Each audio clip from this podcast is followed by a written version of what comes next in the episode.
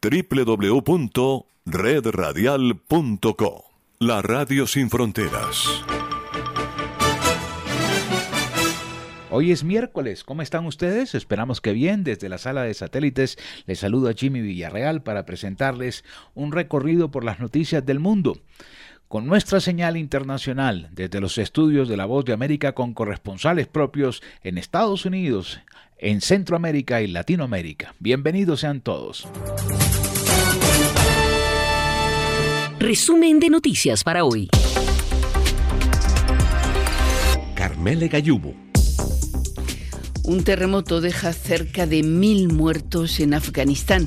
Es un balance aún provisional. El sismo afectó esta madrugada a una región aislada del sureste del país, cerca de la frontera con Pakistán. En Ecuador, la situación se degrada. Un segundo manifestante murió ayer en enfrentamientos con la policía durante las protestas indígenas contra el alto precio del combustible. Y el que fuera líder de las FARC, Rodrigo Londoño, reconoce que los secuestros, más de 20.000, fue uno de los crímenes más abominables perpetrados por la extinta guerrilla. Enlace Internacional.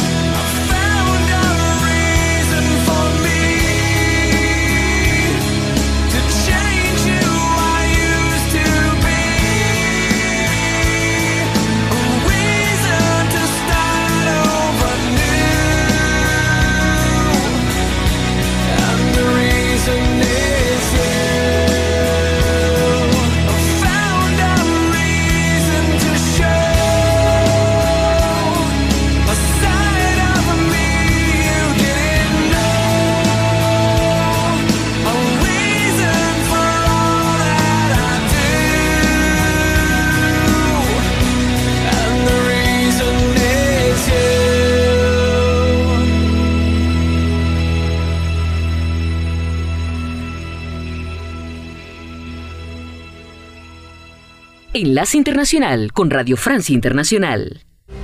Noticias pues en RFI, la tierra volvió a temblar esta madrugada en Afganistán y el balance es terrible.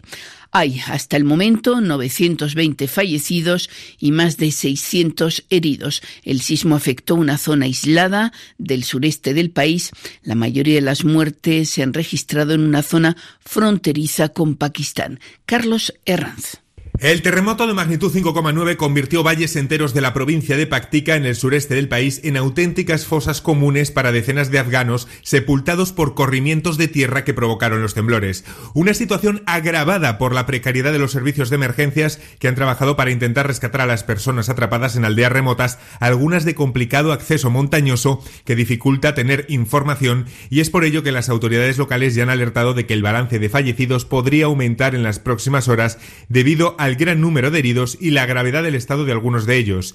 La agencia oficial Bakhtar, que está ofreciendo los últimos balances de muertos, ha explicado que los rescatadores enviados por el gobierno talibán están teniendo que llegar en helicóptero a las áreas más afectadas. Las fotografías que comparten algunos medios afganos muestran casas enteras vencidas por los temblores, así como grandes lenguas de tierra cubriendo parcialmente aldeas. Las consecuencias de una tragedia así agravan las condiciones de vida bajo el yugo talibán, el del hambre y la falta de acceso a servicios sanitarios, a lo que hay que añadir la falta de presencia de organizaciones internacionales que ya no trabajan en esta zona como antaño. Pedimos a las agencias de ayuda que proporcionen asistencia inmediata a las víctimas para evitar un desastre humanitario, ha afirmado el portavoz del gobierno afgano, Bilal Karimi. En Ecuador, un segundo manifestante indígena murió ayer en choques con la policía después de nueve días de protesta en reclamo de una rebaja de los precios de los combustibles. Los enfrentamientos más duros tuvieron lugar en el norte de Quito, cerca de la Universidad Salesiana que aloja a los manifestantes. También hubo choques de menor intensidad en otros puntos de la capital, cuyo alcalde afirmó en Twitter que las manifestaciones están comprometiendo gravemente la paz. Declaraciones en sintonía con las del ministro de Defensa, Luis Lara, quien, acompañado por todo el Estado Mayor de las Fuerzas Armadas, llegó a decir que la democracia está en grave peligro en Ecuador. El análisis ahora de Carla Álvarez del Instituto de Altos Estudios Nacionales en Quito. El gobierno ahora, el gobierno de Guillermo Lazo, ha perdido toda la legitimidad en la población y la única manera que tiene de sostenerse es fortaleciéndose o apoyándose con la fuerza pública o en la fuerza pública, mejor dicho. Ante las, la movilización enorme que tenemos, creo que es una de las movilizaciones mayores que hemos visto en la historia del país. El gobierno está tratando de deslegitimar la protesta diciendo que es una protesta vinculada con el narcotráfico financiada por el crimen organizado, lo cual no tiene mucho sentido si vemos la cantidad de gente que está en la calle ahora, es que el crimen organizado no puede pagar miles y miles o no va a pagar miles y miles de gente, esa no es una actitud del crimen organizado, pero es una actitud propia de una población muy inconforme y también es propio de una circunstancia en la que vemos que el presidente no llega al 20% de respaldo popular de la ciudadanía. Entonces, pues la única salida que tienen es el gobierno, es deslegitimar la protesta social y reaccionar con mano muy dura. Era Carla Álvarez del Instituto de Altos Estudios en Quito al micrófono de Lucía Valentín. No obstante, hay que precisar que el presidente Guillermo Lasso finalmente aceptó participar en una negociación con la CONAIE, la poderosa confederación indígena convocante de estas protestas. El líder de la CONAE, Leónidas Isa, condiciona ese diálogo a que el gobierno derogue el estado de excepción vigente en seis provincias ecuatorianas. Y en Colombia, los altos cargos de la extinta guerrilla de las FARC admitían su responsabilidad ante las víctimas de más de 21.000 secuestros por los que están imputados fue ante el Tribunal de Paz. Rodrigo Londoño, alias Timochenko, mientras estuvo dirigiendo las FARC, aceptó la responsabilidad individual y colectiva en uno de los más abominables crímenes cometidos por su organización, según sus propias palabras. Frente a él, algunas de sus víctimas. La crónica desde Bogotá de nuestra corresponsal, Paula Carrillo como un cara a cara entre ex secuestrados y sus antiguos secuestradores. Así se vivió la primera audiencia de reconocimiento por este crimen en la historia de Colombia. Rodrigo Londoño, ex comandante de la extinta guerrilla de las FARC, confesó ante el órgano de justicia creado por el Acuerdo de Paz de 2016. Y estamos ante ustedes reconociendo que a nombre de ideas revolucionarias cometimos estos crímenes de la humanidad y crímenes de guerra. Las víctimas también tuvieron voz. El sargento en retiro César Lazo mostró incluso las cadenas con las que permaneció en la selva durante 13 años. Se frustró un anhelo, un sueño de ver crecer a los hijos. El policía Olmes Duque fue incluso violado durante su retención. Los días que estuve secuestrado, sufrí golpes, violación. El excomandante de las FARC, Pablo Catatumbo, se declaró conmovido. Nunca imaginé lo increíblemente duro, lo terriblemente desgarrador que es o que sería sentarme frente a ustedes a escuchar todo el daño que les causamos. Esa guerrilla cometió más de 21.000 secuestros, de acuerdo con la Jurisdicción Especial para la Paz. Las audiencias continuarán hasta el 23 de junio. Para Radio Francia Internacional, Paula Carrillo desde Bogotá. Y este lunes fueron asesinados en México dos sacerdotes jesuitas dentro de una iglesia rural en el estado de Chihuahua, en la Sierra Taurahumara, una zona que ha sido copada por el crimen organizado. Los dos curas llevaban décadas dedicados a las misiones indígenas de la comunidad de Jesús que reclama ahora justicia y protección a las autoridades mexicanas. Este es un informe de Lucía Valentín. Javier Campos Morales, de 79 años, y Joaquín Mora Salazar, de 80, fueron asesinados a balazos en su iglesia en el poblado de Cerocahui, una comunidad indígena en la sierra de Chihuahua. El atacante armado venía buscando a otro hombre que se había refugiado en el templo católico y que también fue asesinado. La dirección jesuita, en shock por estos homicidios, reclama que los criminales devuelvan los cuerpos de los sacerdotes. Jorge González Candia es sacerdote y asistente del sector social de la Compañía de Jesús.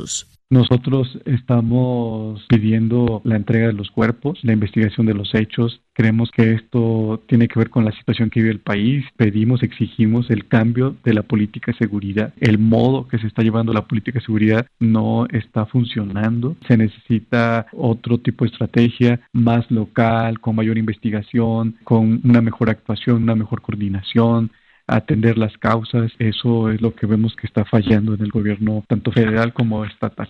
¿Cómo es la sierra de Tarahumara? ¿Hay gran infiltración de grupos criminales en esta zona? Es una extensión grande. Ha estado habitado por el grupo indígena Rarámuri. Los jesuitas han atendido esta zona. Actualmente están trabajando en la región de Tamachiqui, en Cerocahui y en Krill. Son comunidades muy separadas, son zonas pues muy abandonadas alejadas de las instituciones y sí hemos visto cómo las zonas indígenas han entrado en un proceso de descomposición social, están siendo controladas por el crimen organizado y en la Traumara en especial controlan la venta de cigarros, la venta de cerveza, la renta a las empresas mineras, que es un control terrible en esta zona. ¿Temen por la seguridad de las otras parroquias jesuitas en zonas indígenas? ¿Van a retirar a sus religiosos? Hasta ahora mmm, no habíamos tenido algún problema de seguridad. La decisión es continuar nuestra misión en estos lugares. Vemos la necesidad, más bien estamos analizando el cómo cómo continuar para también no arriesgar la vida de nuestros hermanos, pero sí nuestra decisión como equipo gobierno es continuar en estas zonas y más en estos momentos. A la comunidad le asesinaron su párroco, eso es muy grave, es un miedo de si lo hicieron con el párroco, en cualquier momento lo pueden hacer con nosotros. Entonces creemos que es necesario reforzar la solidaridad y la presencia nuestra en estas comunidades.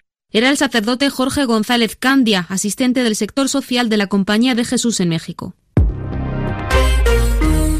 Otras notas de la información internacional. La ciudad de Severodonetsk, en el este de Ucrania, vive un infierno. Así lo dice el gobernador de la región. Severodonetsk está desde hace semanas bajo intensos bombardeos por el intento de las fuerzas rusas de tomar la ciudad. El gobernador afirmó que el ejército ucraniano mantiene sus posiciones y que va a resistir, dice, lo que sea necesario. Y aquí en Francia, la primera ministra, Elisabeth Borne, va a seguir a la cabeza del gobierno. El presidente Emmanuel Macron no ha aceptado su dimisión a pesar de que su partido perdiera la mayoría en el Parlamento en las elecciones del pasado domingo. Sin embargo, nadie sabe sabe cómo Elizabeth Bourne logrará sacar adelante el programa de este gobierno, ya que hoy por hoy carece de aliados firmes en el hemiciclo. Y este año la música volvió a saltar a la calle. La fiesta de la música cumplía ayer en Francia 40 años y a lo largo de ese tiempo ha sido retomada en muchos otros países. Todo un éxito de exportación francesa. La pandemia le cortó las alas, pero ayer volvió a sonar. Reportaje de Natalia Olivares en las calles de París. Este año se celebró la música como se debía, con o sin talento. Lo importante era participar.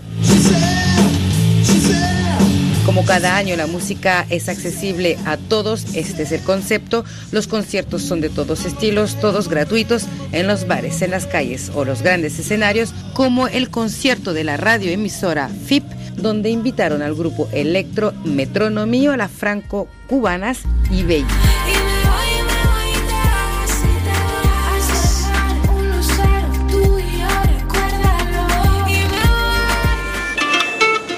À l'occasion de la fête de la musique, certaines lignes de métro seront ouvertes toute la nuit. Como lo indicó durante la noche el metro parisino, no había restricciones de horario para volver a casa en esta celebración de los 40 años de la fiesta de la música. El transporte duró hasta las 3 de la mañana. Y aquí con ese homenaje y ese reportaje sobre la fiesta de la música en París ponemos ya punto final a este informativo de Radio Francia Internacional, pero aún tenemos muchas cosas que contarles.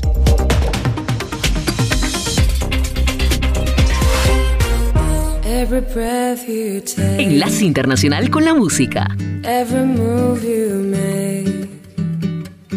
Every bound you break, every step you take, I'll be watching you. Every single day, every word you say, every game you play, every night you stay, I'll be watching you.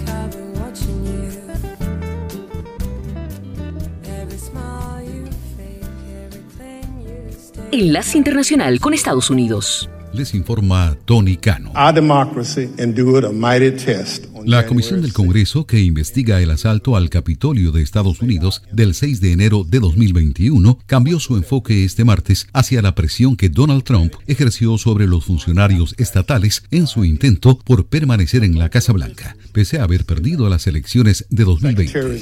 Hoy demostraremos que lo ocurrido con Mike Pence no fue una parte aislada del plan de Donald Trump para anular las elecciones, dijo al inicio de la audiencia el legislador demócrata Benny Thompson, presidente del Comité Selecto de la Cámara de Representantes. Por primera vez en su historia, Estados Unidos tendrá a una persona indígena como tesorera nacional. La Casa Blanca anunció este martes que el presidente Joe Biden nombrará a Marilyn Lynn Malerba al cargo, en momentos en que la administración establece una oficina de asuntos tribales en el Departamento del Tesoro que será supervisada por la Tesorería Nacional. La policía tenía agentes suficientes en la escena de la masacre en la escuela de Ubalde como para detener al agresor tres minutos después de entrar al edificio, declaró el jefe de seguridad pública de Texas este martes, al condenar la operación policial como un fracaso abyecto. Agentes policiales con fusiles permanecieron a la espera en un pasillo de la escuela durante casi una hora, mientras el hombre armado perpetraba el ataque del 24 de mayo que dejó 19 alumnos y dos maestras muertos. Se espera que un récord de 42 millones de personas en todo Estados Unidos salga a la carretera para hacer viajes durante el fin de semana del 4 de julio, Día de la Independencia, señaló este martes la AAA, absorbiendo los costos de precios históricamente altos del combustible para abarrotar las carreteras. Esa cifra, en caso de producirse, superaría el pico de 2019, cuando 41,5 millones de personas viajaron en vehículo en esa fecha, según la Asociación Americana del Automóvil La ciudad de Indianápolis suele llenar 17 piscinas cada año, pero con la escasez nacional de salvavidas agravada por la pandemia del COVID-19, únicamente 5 están abiertas este verano. La Asociación Estadounidense de Salvavidas calcula que un tercio de las piscinas de Estados Unidos se han visto afectadas por la escasez. Esto ocurre mientras gran parte del país se ve afectado por una segunda ola de calor. Las donaciones benéficas en Estados Unidos alcanzaron un récord de 485 mil millones de dólares en 2021, aunque el aumento fue menor al ritmo de la inflación, según un informe publicado este martes que ofrece una visión completa de la filantropía estadounidense. Les informó Tony Cano. Enlace Internacional.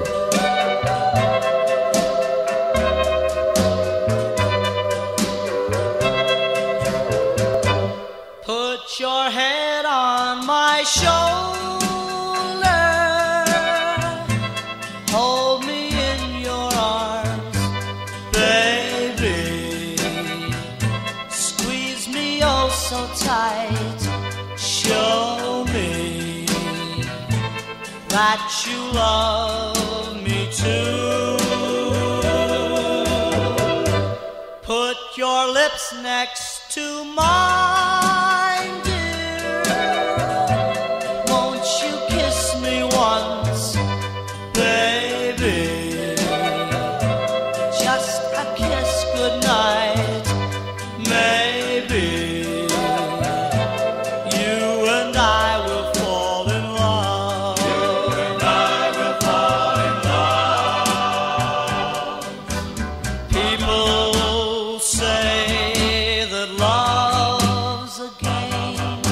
a game you just can't win.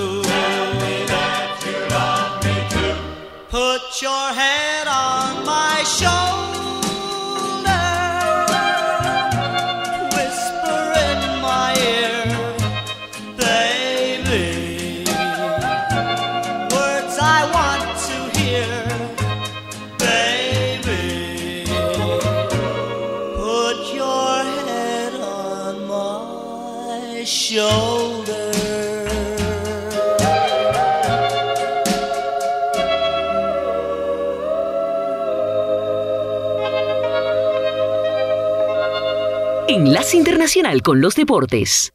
El formato de las eliminatorias a Qatar 2022 para la CONMEBOL, Confederación Suramericana de Fútbol, podría desaparecer de cara a la cita mundialista del año 2026. La organización cambiaría el sistema de juego pensando en la ampliación de cupos para dicho torneo para que selecciones como Colombia, Chile, Ecuador, Perú y Paraguay tengan mayor posibilidad de quedarse con un cupo al Mundial 2026 a realizarse en Estados Unidos, México y Canadá.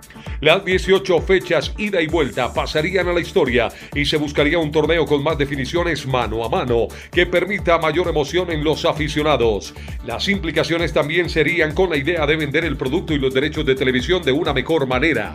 El nuevo sistema se piensa establecer en dos grupos de cinco selecciones inicialmente. Esto dejaría a los dos primeros de cada grupo como clasificados y los coleros irían a una nueva zona. Lo extraño es que no se enfrentarían entre sí, sino que cada selección jugaría contra los cinco países del otro grupo en juegos de ida y vuelta para completar 10 partidos y ninguna selección descansaría. Luego de finalizar esta fase, los cuatro clasificados jugarían una liguilla para definir un campeón simbólico del torneo. Con los primeros cupos definidos, el tercero y cuarto de cada zona se cruzarían en una serie de ida y vuelta para definir las dos casillas directas restantes. Para los perdedores de esta última llave, la esperanza está en el repechaje. Los dos equipos que no logren el quinto y sexto cupo se medirán en un cruce de ida y vuelta para conocer el clasificado a la repesca intercontinental.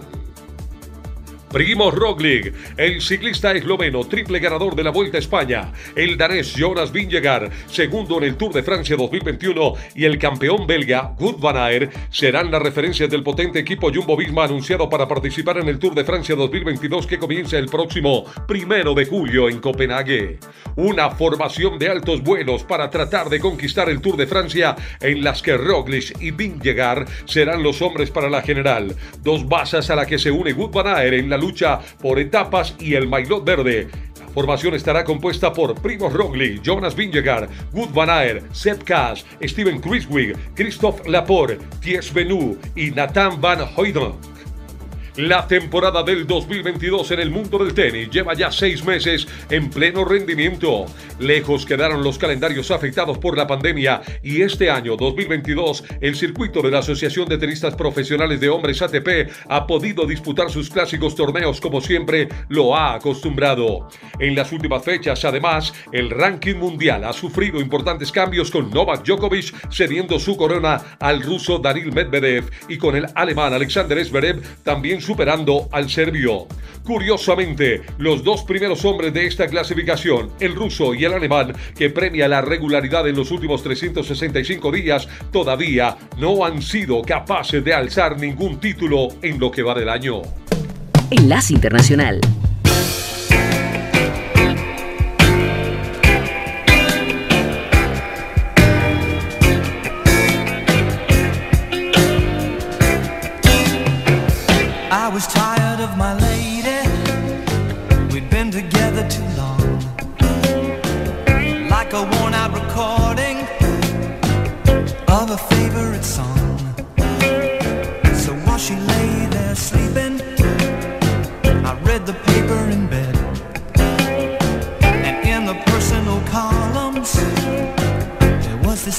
I read.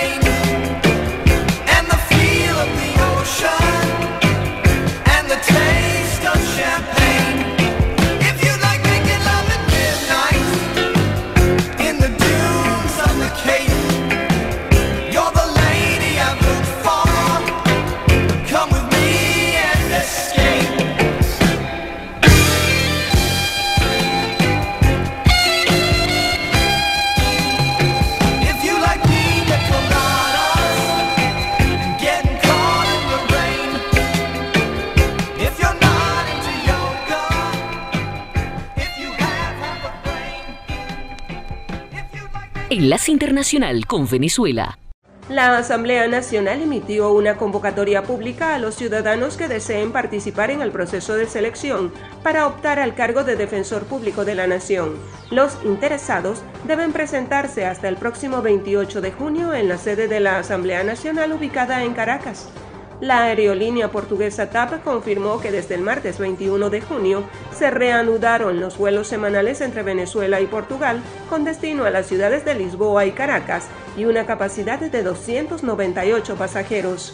El presidente Nicolás Maduro anunció la creación de una vicepresidencia para la ciencia, tecnología, educación y salud, de la que estará en cargo la ministra de Ciencia y Tecnología Gabriela Jiménez el Ejecutivo Nacional decretó la exoneración de impuestos sobre la renta a las asociaciones cooperativas, de acuerdo a lo previsto en el decreto presidencial 4695, publicado en la Gaceta Oficial número 42399 de fecha 15 de junio pasado. Yo había jurado que el amor ya no le apostaría.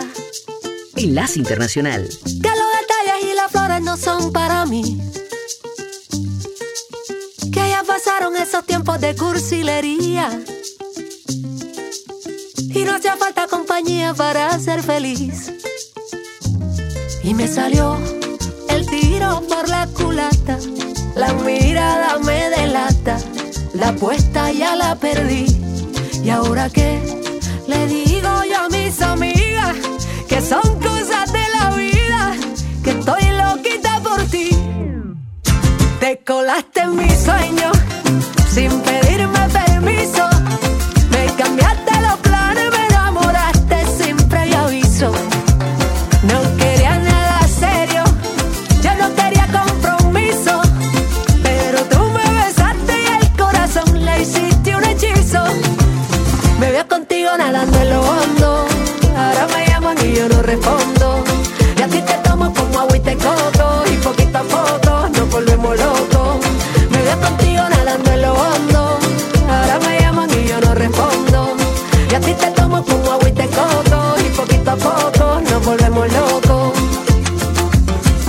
Quiero andarte contando de guerras perdidas ni viejas batallas. Prefiero ir por la vida sumando estrategias para que no te vayas. Y despeinarte los días a risas y besos tocando a tu puerta. Y que nos pase la noche y nos dé la mañana sin darnos ni cuenta. Y me salió el tiro por la culata. La mirada me delata. La apuesta ya la perdí. ¿Y ahora qué? Le digo yo a mis amigas que son cosas de la vida. Que estoy loquita por ti. Te colaste en mis sueños sin pedirme permiso.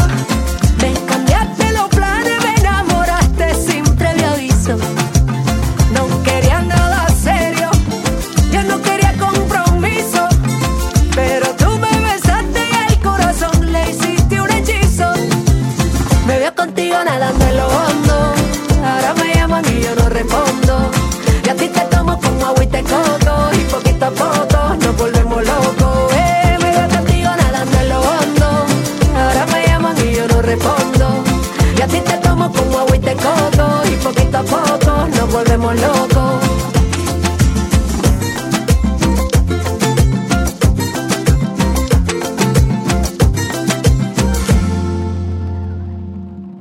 Enlace Internacional con América Latina. Colombia. En medio del contexto de pospandemia que trae consigo la reactivación económica, un estudio hecho por la corporación estadounidense Manpower Group concluyó que hay optimismo en este país frente a la creación de nuevos empleos producto del crecimiento económico.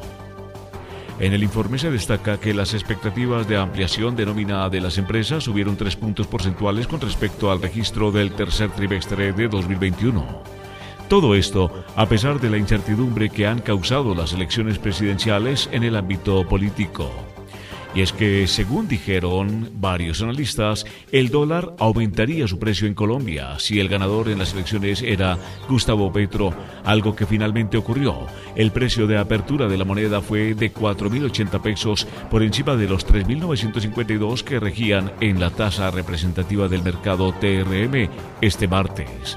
Según indicó la Bolsa de Valores de Colombia, el precio máximo que registró fue de 4.100 pesos y el mínimo de 4.007 pesos. Esto quiere decir que el dólar subió alrededor de 170 pesos frente al máximo que registró un día después de la jornada electoral que dejó como ganador a Gustavo Petro. Algunos analistas habían informado que la divisa podría subir incluso más, pero se espera que el cambio se estabilice una vez el presidente electo anuncie su gabinete y al que será su nuevo ministro de Hacienda. Y en otro orden de la información, eh, mucha atención que la Federación Nacional de Cafeteros, gremio que representa a 540 mil familias caficultoras, felicita al presidente electo de Colombia, Gustavo Petro Urrego, y a su fórmula vicepresidencial, Francia Márquez Mina. Los colombianos se expresaron libremente en las urnas y como gremio seguiremos construyendo tejido social en el campo y contribuyendo con nuevo trabajo diario al desarrollo económico y social del país. El hoy presidente electo conoce Colombia y sabemos que sabrá trabajar de la mano con el sector cafetero, un sector de historia, resultados, ejemplo de unión y democracia en políticas de largo plazo enfocadas en la sostenibilidad y rentabilidad de la caficultura para así llevar bienestar y estabilidad socioeconómico al país. Argentina. El flamante ministro de Desarrollo Productivo Daniel Scioli arranca esta semana con la agenda de contacto con sectores en lo que ya deja ver algunos rasgos de su gestión hiperactividad y más calle que escritorio. En una reunión de Comisión de Presupuesto y Hacienda, la Cámara de Diputados trata el proyecto de ley de biotecnología moderna y nanotecnología. Finalizó en la ciudad de Tartagal el evento El Gran Chaco Americano y la lucha contra el cambio climático.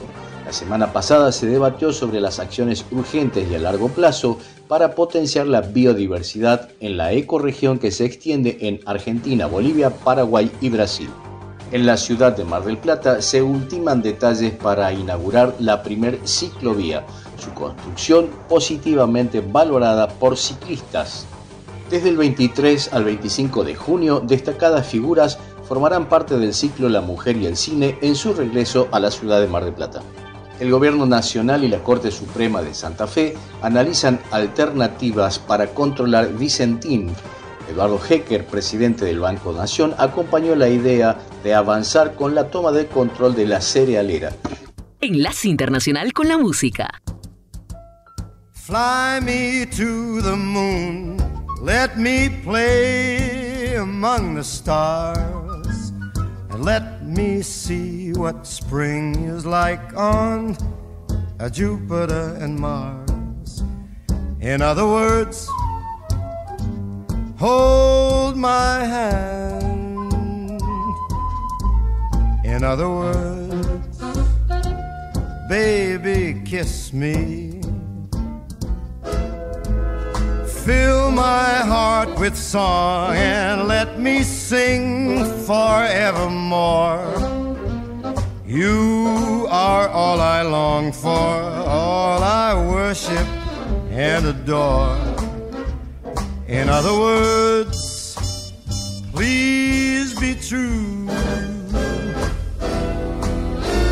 In other words, I love you.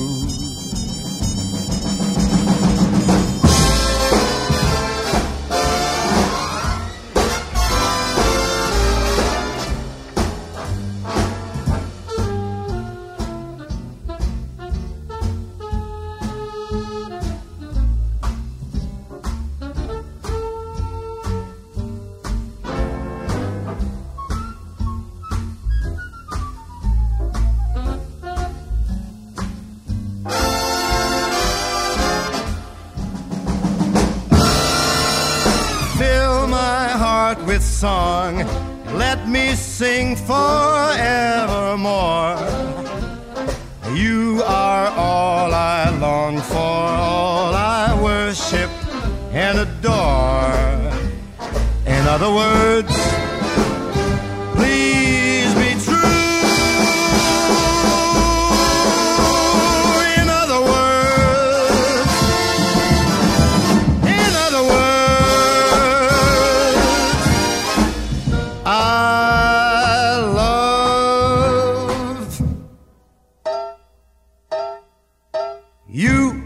Internacional con la Voz de América. Este es un avance informativo de La Voz de América. Desde Washington les informa Henry Llanos. El conflicto bélico en Europa Oriental volvió a ser centro de atención en la ONU, donde se emitieron severas advertencias sobre las agresiones rusas contra la población civil. Nos informa Celia Mendoza. El Consejo de Seguridad de las Naciones Unidas alertó sobre la actual situación de la guerra en Ucrania, conflicto que según Alice Nederitu, consejera especial del secretario general para la prevención del genocidio, continúa cobrando las vidas de civiles inocentes a pesar de la orden emitida el 16 de marzo por la Corte Penal Internacional al respecto. Nederitu emitió su llamado mientras el fiscal general en Estados Unidos, Merrick Garland, viajó sorpresivamente a Ucrania para reunirse con su homóloga de ese país, Celia Mendoza, Voz de América. Juan Ramos testificó el martes ante legisladores sobre cómo su vida dio un vuelco cuando el expresidente Donald Trump y sus aliados la acusaron falsamente a ella y a su madre de sacar papeletas fraudulentas de una maleta en Georgia. La exfuncionaria electoral de Georgia narró en una desgarradora comparecencia ante la comisión de la Cámara de Representantes que investiga la insurrección del 6 de enero en el Capitolio Federal, como el derrotado presidente se aferró a unas imágenes captadas por una cámara de seguridad en noviembre de 2020 para acusarlas a ella y a su madre de cometer fraude electoral. Estas son las noticias. No coincide con la medida unilateral implementada por el gobierno de Estados Unidos. Que ya por precaución han recomendado no viajar a la zona. Estos son los corresponsales de La Voz de América. Giselle Quito, Ecuador, Voz de América. Juan Ignacio González Prieto, Voz de América, Buenos Aires, Argentina. La Voz de América, ofreciendo información de lo que sucede en Estados Unidos, América Latina y el mundo.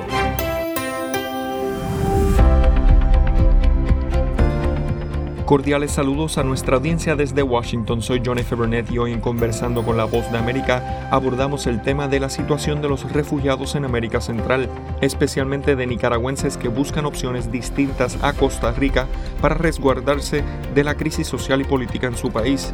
Nuestra corresponsal Eugenia Sagastume entrevistó al representante de la Agencia de la ONU para los Refugiados, ACNUR, en Guatemala, Besen Ovenson, con la actualización de cifras más recientes de refugiados en ese país. Bueno, la situación actualmente es que contamos con 634 personas reconocidas como refugiados y solamente en el año, este año 2022, tenemos 430 nuevos solicitudes. Para poner en el contexto, en todo el año 2018 tuvimos apenas 234 solicitudes y en solo 2021 tuvimos más de mil solicitudes. Entonces, solamente para poner en el contexto que hay un incremento y para 2022 no cabe duda que vamos a, a superar. Ese incremento se da, se da, para varias cosas, ¿no? El contexto del mundo que estamos ahora, uh, que hay lastimosamente muchas crisis en el mundo, que um, resulta que las personas se ven obligados a salir, a huir para salvar sus vidas se debe al dónde está ubicado Guatemala. ¿no? Guatemala es un país de tránsito, um, es un país de retorno, es un país donde hay personas que sí pueden solicitar la condición de refugiado aquí. Entonces, debe a esa, ese factor también y también debe al factor de que el gobierno en esos años ha trabajado muy fuerte para fortalecer el sistema aquí de asilo para que muchas personas que sí tienen que salir por sus países para salvar sus vidas pueden encontrar aquí en Guate un, un cierto nivel de seguridad y paz. ¿Qué nacionalidades son las que tienen mayor índice de solicitudes de refugio para Guatemala actualmente? Actualmente, ah, por las fronteras que tienen, claro, hay ah, personas hondureñas, hay personas del Salvador, estamos viendo un aumento en personas de Nicaragua, en personas de Venezuela y también tenemos personas que solicitan esa condición fuera del continente, ¿no? que están huyendo para salvar sus vidas y, llegan acá y solicitan dicha condición. El, el llamado este año, porque cada año tenemos una lema, este año es que las personas, no importa de dónde vienen o dónde estén, todas las personas tenemos el derecho de, ser protegido. De recibir esa seguridad.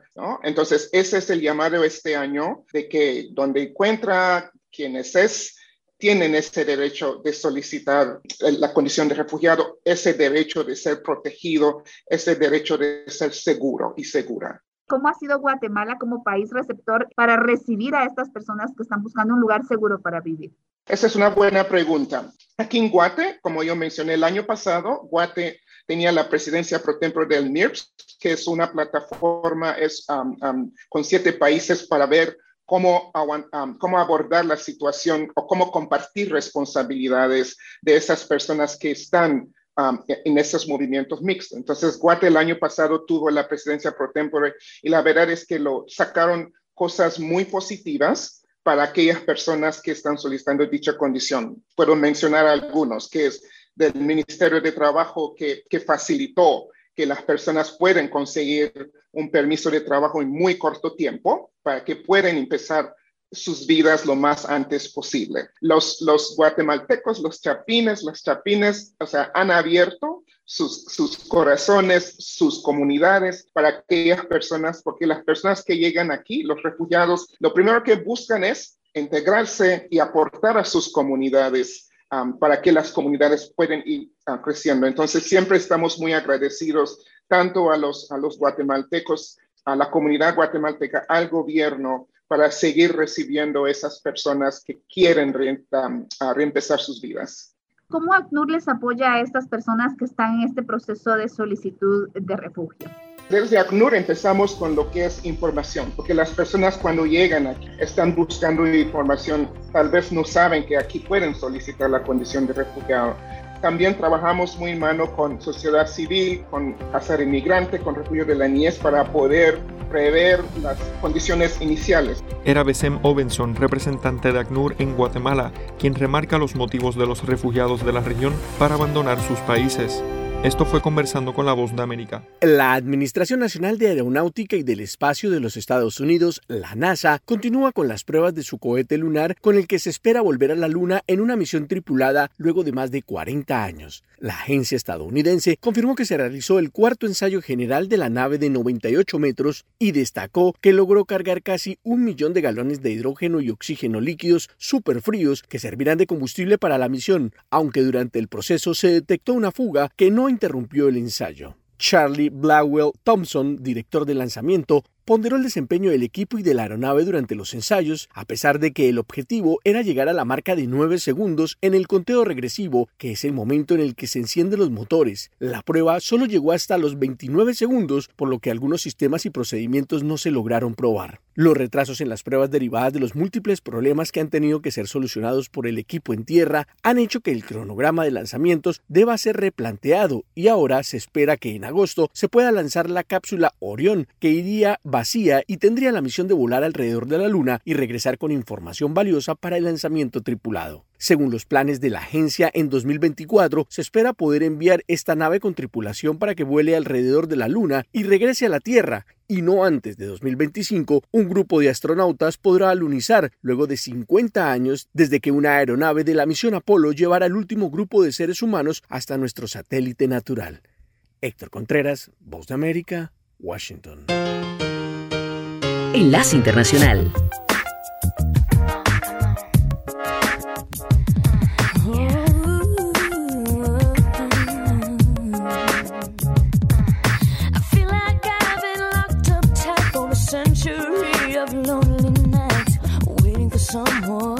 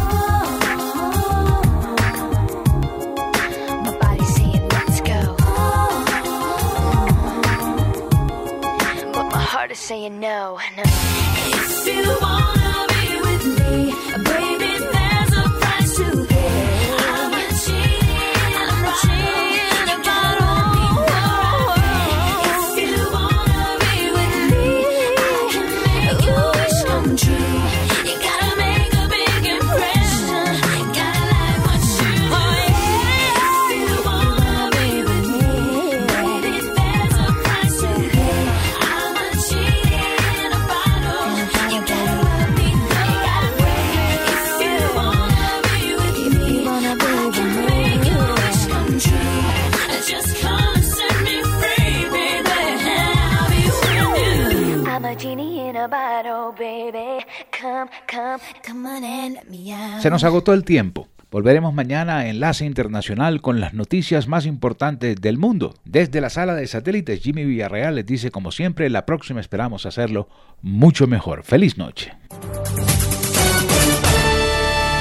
www.redradial.co La Radio Sin Fronteras.